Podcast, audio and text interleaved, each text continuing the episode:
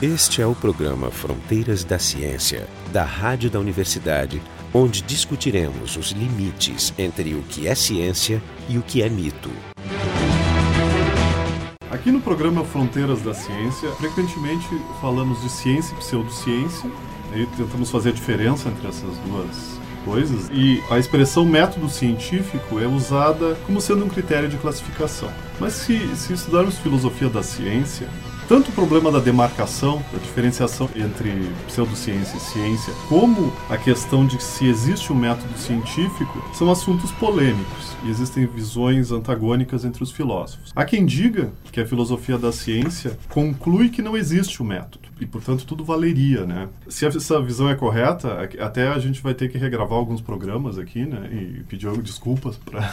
Até porque esse tem sido o nosso santo grau, né? E a gente vai ter que regravar alguns programas e mudar um Talvez pouco de opinião. Talvez nem tão santo, mas grau. Então, com essa preocupação, para aprofundar um pouco essa discussão, o programa de hoje vai, vai, vai se dedicar ao método científico e o debate em torno do método científico e do problema da demarcação entre ciência e pseudociência. E para isso vamos estar aqui com a gente o professor Carlos Miralha, do Departamento de Filosofia da Universidade Federal de Pelotas, os nossos amigos de sempre ao seu dispor, o Jorge Kielfeld, do Departamento de Biofísica da URGS, o Jefferson Lorenzon, do Departamento de Física da URGS, e eu, Marco de Arte, do Departamento de Física da URGS. Eu queria começar então perguntando à mesa, começar pelo Carlos.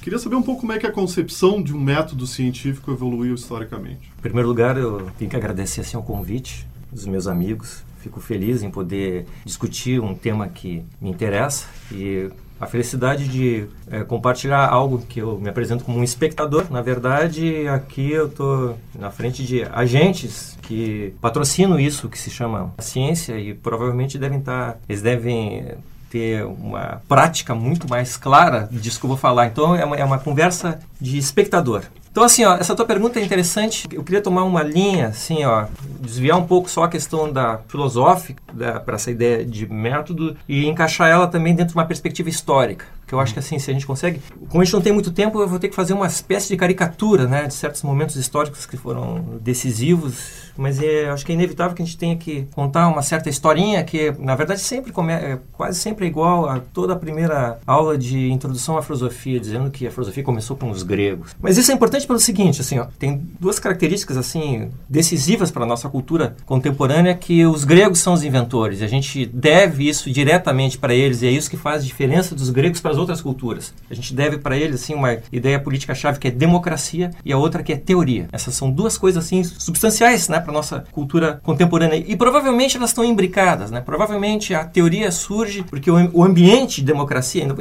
embora tenha sido reduzido, né? Eram poucos, mas prevalecia a ideia de que assim, o que pesa é a palavra, o que pesa é o poder de argumentar. Então, assim, a razão começa a ganhar relevo. A razão começa a ganhar relevo. Então, não deve ter sido por acaso que essa descoberta dessa capacidade, assim, alguns pensaram assim, pô, quem sabe essa capacidade de persuasão, de convencimento que eu tenho, assim, no plano político, ela não possa ser voltada agora para a própria realidade da natureza. E, então, não preciso ficar mais confinado às coisas que eram ditas, que eram assim, ah, o assado. Ah, agora eu posso usar isso, assim, eu posso pensar a razão voltada para o real. E então, assim, ó, a partir daí, então, se cria isso, né? Digamos, é o florescimento da razão humana. E então há propostas novas que já não estão mais pautadas pela tradição, pelo mito, pela religião, assim, para dizer como o mundo é. Essa história toda culmina assim num personagem importante. Tem personagens decisivos, mas para no, a nossa história, assim, o, que, que o ponto culminante seria no, o nosso contemporâneo, né, nossa atualidade, é um nome chamado Aristóteles, uma figura que nos apresenta assim um modelo de como deve se pensar o conhecimento. Uma série de razões, assim, ó, que não, não, não, poderia, não teria como explicar agora. Ele, ele nos apresenta um ferramental, ele cria a lógica para mostrar assim, aqui nós podemos arquitetar as verdades assim segundo uma estrutura e aí ela, ela serve como um conhecimento organizado, o que faz lembrar uma ideia de teoria, né? As, essencialmente ele é um primeiro a organizar o conhecimento. Exatamente, é um cara que Nada organiza. Menos. E assim, ó, o mérito de fazer, apresentar uma, um, um, jeito como a realidade é assim, de forma espetacular. Aristóteles assim, é, não há, vamos ignorar os erros de Aristóteles assim, claro. são erros que eu gostaria de ter cometido. Uma figura Não, Aristóteles eu gosto ímpar. de dizer, até fazer um breve, uma breve interrupção aqui, que ele é o cara que teve a sorte de ser o primeiro em quase tudo. Aqui, então ele tinha um exemplo, errar tudo. Um, um exemplo rápido. e ainda assim, assim foi grandioso. Um exemplo rápido assim, e chama atenção para os teleouvintes, não deixem de eh, pegar no YouTube uma história da ciência da BBC, que aparece alguns episódios assim que são reveladores. Por exemplo, O Darwin, quando ele recebe uma tradução de um antigo professor dele sobre os animais, de Aristóteles, o Darwin ele escreve uma carta eh, agradecendo e dizendo o seguinte: olha só o peso, né? Quem conhece mais o assunto acho que vai ficar até mais impressionado. Darwin diz assim: olha, os meus heróis, assim, os meus heróis eram Cuvier e Linneu, o Linné. E são grandes, grandes nomes, grandes assim, nomes devastadores né, na, na, história da biologia. Aí ele disse assim, ó, mas depois que eu li Aristóteles, para mim agora eles são escolares. Então, vejam assim, ó, reparem o tipo de finesse eh, conceitual, essa arquitetura conceitual que está ligada a esse sujeito, que é um sujeito que, a partir assim da até o final da Idade Média, serviu como modelo de como o mundo deve ser pensado. Um modelo de lógica. Mas o Aristóteles propunha algum tipo de comportamento científico? Não, mas quer ver? Mas, assim, um proto-método? O, o, problema, o problema é esse, assim, é essa visão incrível, maravilhosa e muito objetiva, né, de como o mundo, o mundo deveria ser, estabeleceu assim um plano de crítica. E com o tempo aconteceu o seguinte, você sabe, né, ao final dessa história, assim, com o Renascimento, tem as, as descobertas marítimas, um dos dogmas dos modelos aristotélicos que, que o céu é imutável, de repente aparece uma estrela que nunca tinha sido vista. Certos princípios, e essa ideia que é importante, assim, certos princípios eram pensados como evidentes, um princípio da física de Aristóteles. Todo movimento supõe um motor. Isso é evidente e é intuitivo isso, né? Sim, isso é bem claro, intuitivo. Claro. Todo é movimento comum, né? Tudo isso ruiu, tudo isso acabou, tá? A partir do Renascimento isso acaba porque surge agora uma nova proposta de pensar a evidência propriamente assim. Agora a evidência não precisa, a evidência talvez não seja mais intuitiva. Agora talvez a gente tenha que investigar, estabelecer o que, que vai ser evidência para nós. E quem seria quem, quem que introduziu isso? Reparem assim, ó, o problema é que essa fase de mudança de paradigma, vamos usar essa expressão que virou agora meio lugar comum, né? É. Essa, esse paradigma, inicialmente ele criou o quê? Criou um ambiente de ceticismo. Um grande ambiente de ceticismo. E assim. negação. Né? Muito bem, assim, é, pensado, por quê? Porque os caras ah, imaginavam naquela época assim, olha, se esses caras espetaculares, que até Darwin ficou babando depois para Aristóteles, esses caras erraram, o que, que me garante que essas coisas que o Galileu está dizendo agora, que Copérnico está me dizendo agora, assim, são verdadeiras? O que, que me garante isso? Até esse momento, basicamente, tu tinha teorias únicas para as coisas. Não, não, tinha, não existia conflito. É, e uma reverência exagerada por autoridades morais históricas. Mas quando tu, quando tu tem para explicar um determinado fenômeno mais de uma, hum. uma possibilidade, mais de uma teoria, tu, tu, precisa achar um critério de decisão. Sim, mas assim, ó, e outra coisa importante... Sim, de... Até aquele momento se ocultava as ah, alternativas. Não, exatamente. Eu estou dizendo, até aquele momento as teorias eram únicas. É, né? O pensamento é. único. Mas o, que acontece também é, é que, é, de repente, começou a, ser importante um novo tipo de atividade para o processo de conhecer, assim, que não era, não, não era pensado até então. Porque até então, digamos, a razão ela se apresentava passivamente para o mundo. E agora, assim, ou seja, então, ter, exper ter experiências no mundo, ter experiências no mundo, mas a partir do Renascimento, como figuras, figuras importantes como Galileu, né, a primeira que vem que vem à mente, assim, é... passou a vigorar uma coisa decisiva para a ciência que não é só ter experiência, é fazer experimentos. Ativamente. Seja, fazer experimentos. Então tem que ter alguma coisa de instruções para fazer esses procedimentos. Qual é o problema, assim? O que, qual é, o que, que acontece nessa época, assim, de superceticismo? Tem um cara que é um dos protagonistas desse, importantes, talvez na parte da matemática mais importante que Galileu, para essa nova virada, que vai dizer assim, ó, o diferencial, assim, o que vai nos poder garantir a evidência é um método certo. Então uhum. Descartes escreve o discurso do método. Agora sim, agora a gente tem, eu tenho uma ferramenta, eu tenho uma ferramenta assim que por ela nós teremos agora condições de dizer assim que as coisas que são postas, agora a razão criteriosamente pode dizer assim, podemos ou não aceitar como verdade. Isso, e o que importa mais é o método agora. Isso é quando, Carlos? Ah, 1630 por aí. É, justamente assim, é um ponto culminante, com toda razão. Vocês não. Vocês é, não... Essa é a renascença e a raiz do iluminismo. Olha, você já, você já ouviu falar na Terra Oca, né? Sim, que é uma, sim, claro. a gente que é uma super absurdo. super absurdo, mas eu, eu, garanto para vocês. Ainda tem muita gente que Garanto para vocês, do ponto de vista assim, de razão, racional. E por isso que esse livro aqui é importante. Depois a gente pode comentar assim, ó. O, é, o leitor não está vendo. É, é, é. Tem um livro em cima da mesa, leitor. Puros Aristó... The book is on the table. Onde eles disseram, leitor, ouve-se. É. Ouvinte. Ouvinte. Os futuros leitores isso tem que ficar claro. Essa ideia para nós... estou falando mais que o Jorge. Essa, essa ideia absurda, essa, essa ideia absurda, se vocês estiverem no cenário que estavam os aristotélicos, os padres aristotélicos, que não eram nada trouxas, tinha gente, gente brilhante, a noção de a Terra em movimento é mais absurda, era mais para absurda eles, do que isso é para nós. E é impressionante essa virada. É. Só, só um parênteses, está acontecendo nos Estados Unidos um congresso sobre defensores, não da Terra oca, mas da Terra plana. É uma teoria anterior. Sim, mas a gente está viajando ainda no método. Quem sabe esse a gente chegamos, né? Esse é o chegamos, um resumo do, do que ele falou. 1600, é, o Jorge que um, falou. Um resumo que poderia ser feito, isso é uma frase do matemático francês que eu gosto muito, do Henri Poincaré, que fala desse papel da organização do conhecimento. Ele diz assim, ó, a ciência é feita de fatos, assim como uma casa é feita de pedras. Mas num acúmulo de fatos, não é ciência, da mesma forma como uma pilha de pedras não é uma casa. Você não pode Bonito. confundir o objeto. É uma boa frase, né? É. é mais ou menos essa tradução. Só, te, só tenho que lembrar uma coisa aqui, toda essa dificuldade para se rebelar contra, é. contra Aristóteles, é, porque até esse momento, até Descartes mais ou menos, é, fazer ciência, botar em dúvida o conhecimento da época era uma atividade perigosa. Sim, estava porque também esse modelo muito bom, é. muito bom, ele estava atrelado ao, ao, maior aparelho político, político da época, que era a Igreja Católica. Claro. Né? Hum, uma eu ideia dos caras. Eu queria que alguém, eu queria que alguém me apresentasse uma versão grosseira do que seria o método científico que foi proposto em algum momento. vamos falar do Bacon, do Galileu. Do Bacon, por exemplo, depois... o Bacon. Alguém podia falar um pouquinho do Bacon? Pois é, então acho que mas esse é muito primitivo. É. Esse está tá, tá vencido, né? A ideia. Não, mas é, mas é importante porque essa versão menos, do método é, que é ensinada nas escolas. É, eu acho, eu acho que a, a, ideia tem que ser apresentada e a gente pode criticar, mas uh, quando se pensa em método científico, se pensa em que algoritmo? Na verdade, quando se pensa numa, quando vê a palavra método, se pensa numa receita. Como é, uma receita, como fazer uma, um bolo. Uma sequência e a receita é mais ou menos assim, observe-se um fenômeno da natureza, aí se observa o que, que ele tem, infere isso, se organiza essas ideias e se tenta sintetizar ele. Então, a primeira versão do, da receita de bolo é uma versão indutivista, estou errado? Empírico indutivista. Empírico, Empírico indutivista, ou seja, eu vou do particular para o geral, eu generalizo a partir disso aí. Ou seja,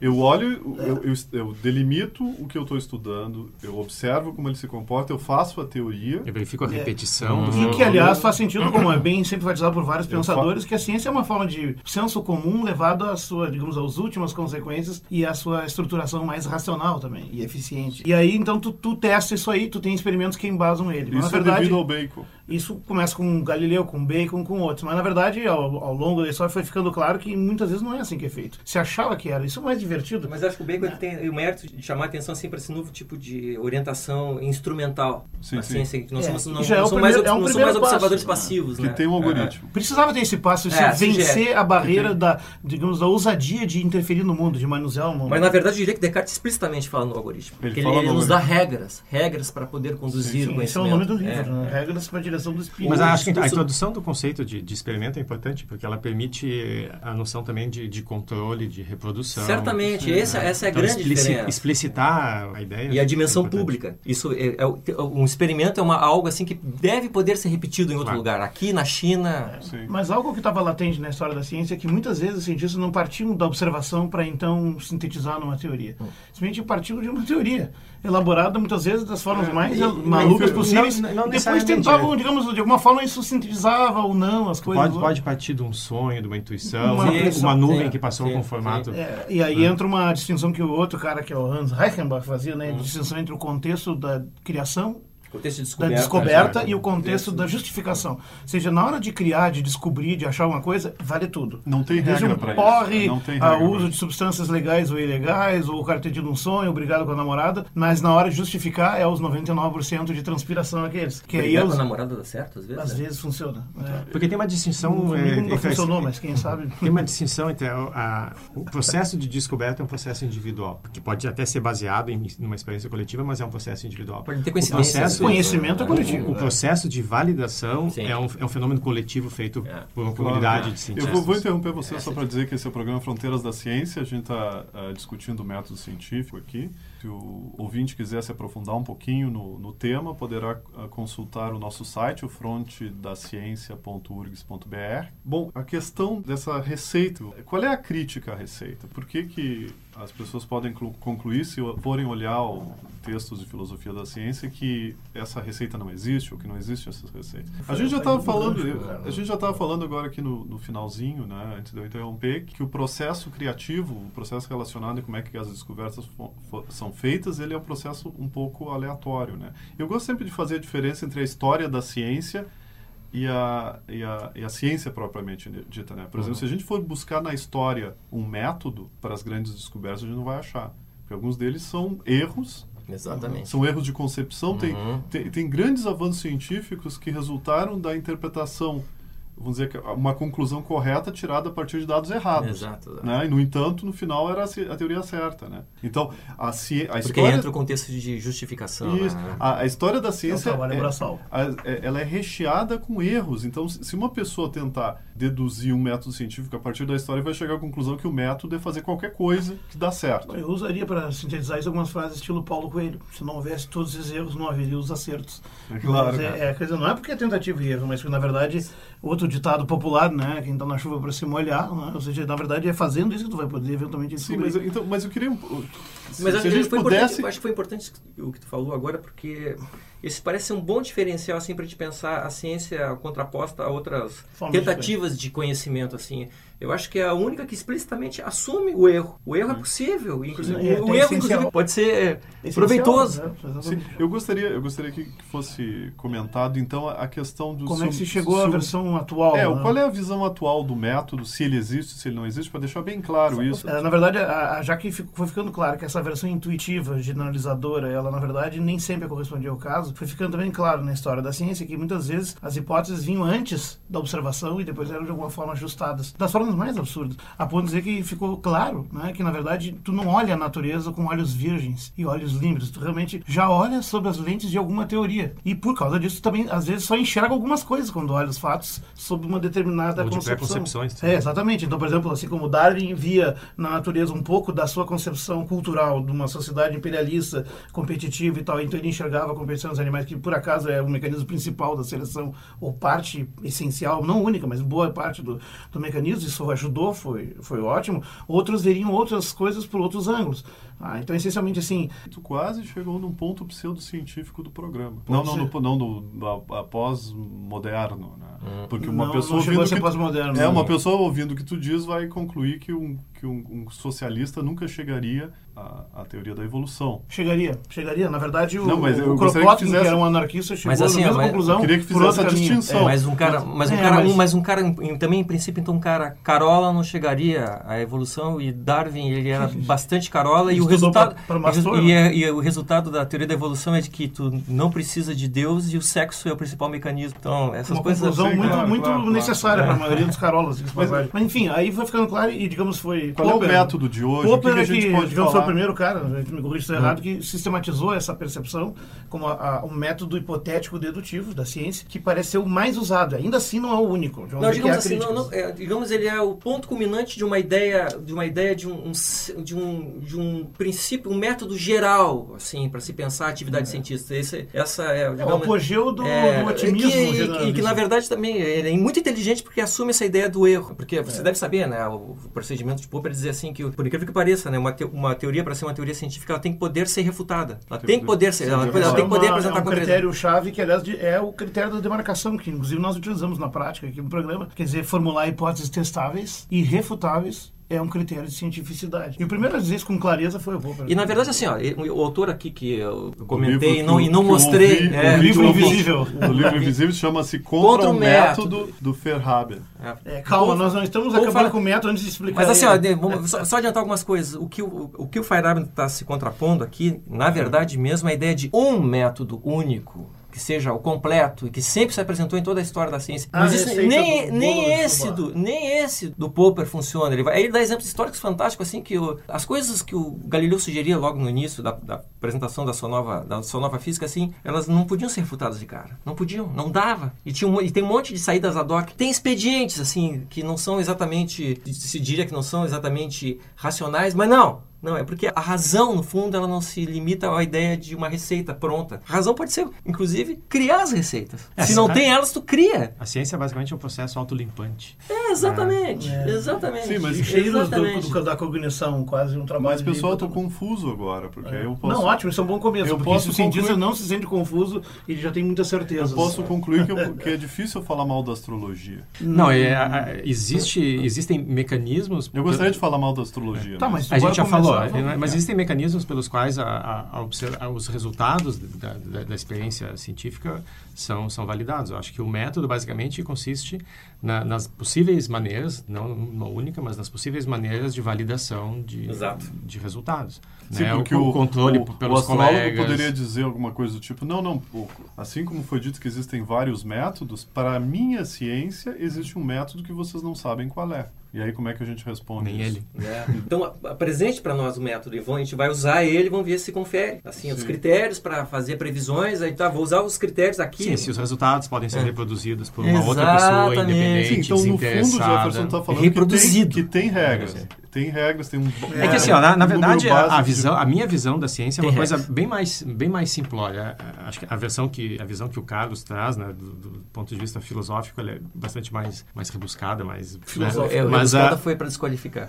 mais teórica. Mas assim, do ponto de vista de, de uma pessoa né, que faz, que faz ciência, é, é, uma atividade bem mais, bem mais simples. É uma atividade, a ciência é uma atividade prática. A gente aprende fazendo. A gente tem um, a gente tem um período de no qual nós somos aprendizes. Tem um mestre que é nos que passa. O lado, o lado negro da força. É basicamente um esse. Existe, não, um, existe mestre um, Shaolin, assim. Existe um período até o final do doutorado onde a gente aprende com a experiência do, do nosso mestre como se faz. E, a, e aprende fazendo, errando. De passagem, nem todos aprendem também. É. Sim, mas o que, que seria? Me diz aí mais ou menos qual é. O que, que tu faz no teu dia a dia? De novo, cada, cada problema é um problema diferente. Na, na prática, existe um, um problema a ser, a ser resolvido. A gente procura uma, a solução mais satisfatória possível. E o objetivo é atingir o consenso, é convencer o resto da comunidade, as outras pessoas, de que esse, essa informação que a gente uhum. obteve, ela é provisoriamente a, a, uma solução adequada para resolver sei, esse problema. Vou dar um exemplo mais prático assim.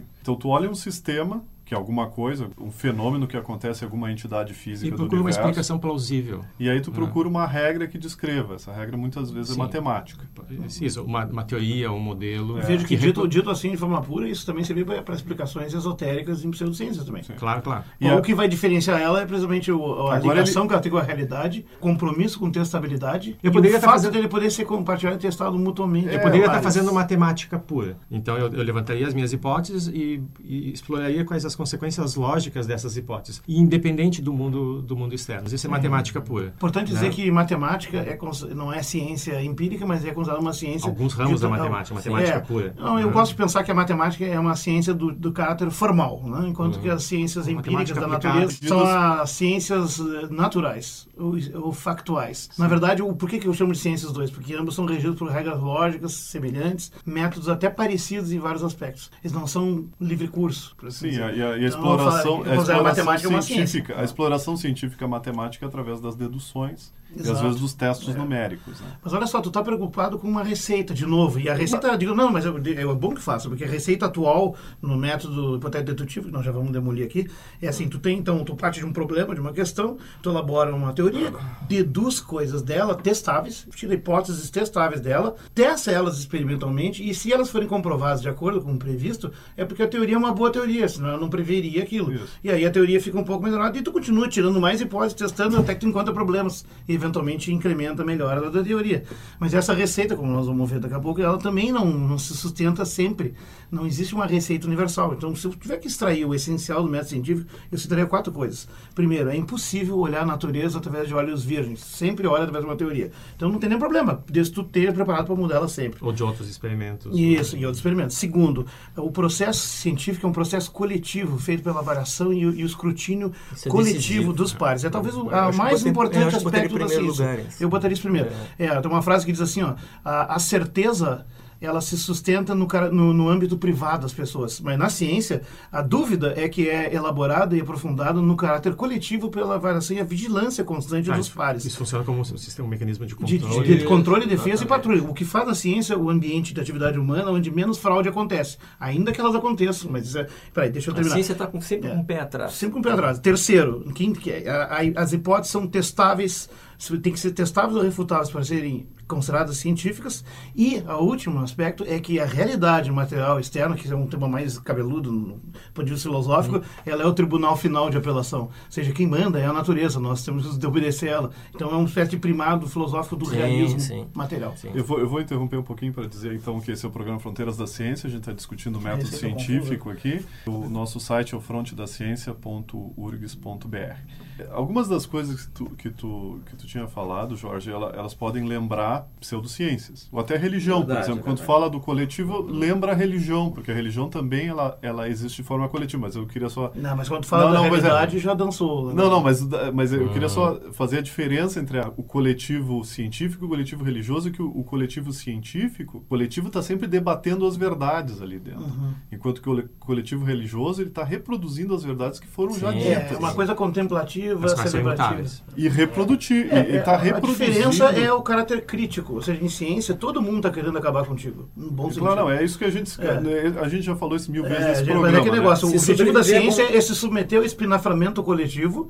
e sobreviver ao processo. Não, o- a ciência, a ciência tem um método darwinista, né? É. método de seleção de ideias. Por isso que eu digo que A gente nós está sempre cientistas... é. selecionando ideias em favor de ideias melhores. Ah, lembrando que sempre o que está por trás são, são, são seres humanos, então tem todas Tem as todas as idiosincrasias mazelas. envolvidas. é. É, mas eu, eu gosto de dizer para meus alunos que nós cientistas somos neuróticos profissionais. É, Na verdade, nós somos pagos para conviver com incertezas, coisas que a maior parte das pessoas não gosta e não quer. Porque, porque ter incertezas é irritante, né? Tu vai dormir, não sabe se amanhã tua teoria vai estar valendo. Mas, enfim, a gente Considerações sabe que esse é o finais. único jeito de fazer as Considerações coisas. finais. Vamos fazer as considerações finais e eu também quero forçar. O objetivo desse programa não é confundir, né? A questão do método é uma questão difícil de difícil embate. Eu já falei em alguns programas anteriores porque é difícil a gente chegar no acordo qual é o elenco de métodos que são os melhores para fazer a ciência crescer. Isso não quer dizer que a gente não, não possa decidir claramente sobre o que que é, separar o joio do trigo numa série de pseudociências. Sim. Existe uma série de pseudociências que a discussão essa, esse, essa discussão fina de que se o método existe ou não, ela não é determinante para a gente descartar essas doutrinas como pseudocientíficas. Então eu queria que vocês terminassem. Eu, eu acho que existe uma coisa, né, embora não seja fácil de definir, existe um, um conjunto de conceitos que podem classifi serem classificados ou caracterizados como o método, o método científico. Basicamente são aquelas condições que o que o Jorge disse, os, são esses processos de filtragem pelo, pelos quais o, o conhecimento deve passar. Se sobreviver, ele é classificado como não, com conhecimento consensual, então sobreviveu. Então, esse, esse, essa sequência, esse, esse esse processamento é o, o método. Embora problemas diferentes podem dar pesos diferentes para É, mas as tem, várias tem, etapas. eh, tem ingredientes que Ah. nunca devem estar ausentes, como por exemplo o teste isento, a da reprodutibilidade, O experimental o, o exper- controlado. controlado, o- a- coerência interna das teorias. Por exemplo, a coerência interna A compatibilidade do com o resto do conhecimento. conhecimento. Não, e a compatibilidade com o resto do conhecimento é a coerência interna. Por exemplo, eu tenho que formular uma teoria que ela só tem uma resposta para uma pergunta.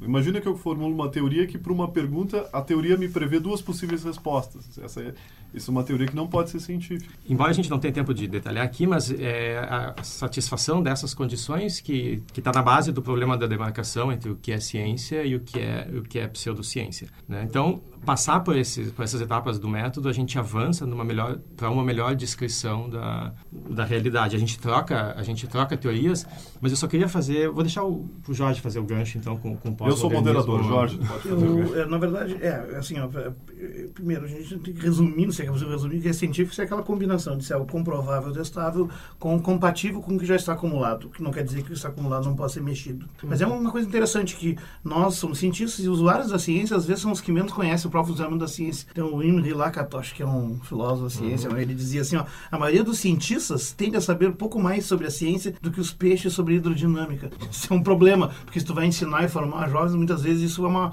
carência grave que acaba criando problemas. Mas, assim, eh, se a gente tiver que fazer uma, uma, uma opção e mostrar que a ciência é um, é um construto racional que tem essa testabilidade, com, digamos, dentro de uma comunidade de usuários críticos e ativos. E a, a menor definição que eu conheço é, foi dada pelo Carl Sagan, que agora, dia 28 de setembro, se comemorou os 30 anos da estreia da, da série Cosmos, né? que eu acho que é um marco na vida de muitos de nós, que ele dizia assim, a ciência não é um corpo de conhecimentos, mas uma maneira de ver o mundo, um questionamento criativo a investigação da realidade, a experimentação de todas as coisas. Ou seja, tem gente que está querendo distorcer isso. Existe um movimento agora de releitura do pensamento racional, inclusive negando ele, que é o pós-modernismo. Mas nós vamos abordar isso, isso num outro programa, né? Então eu passo para o Carlos.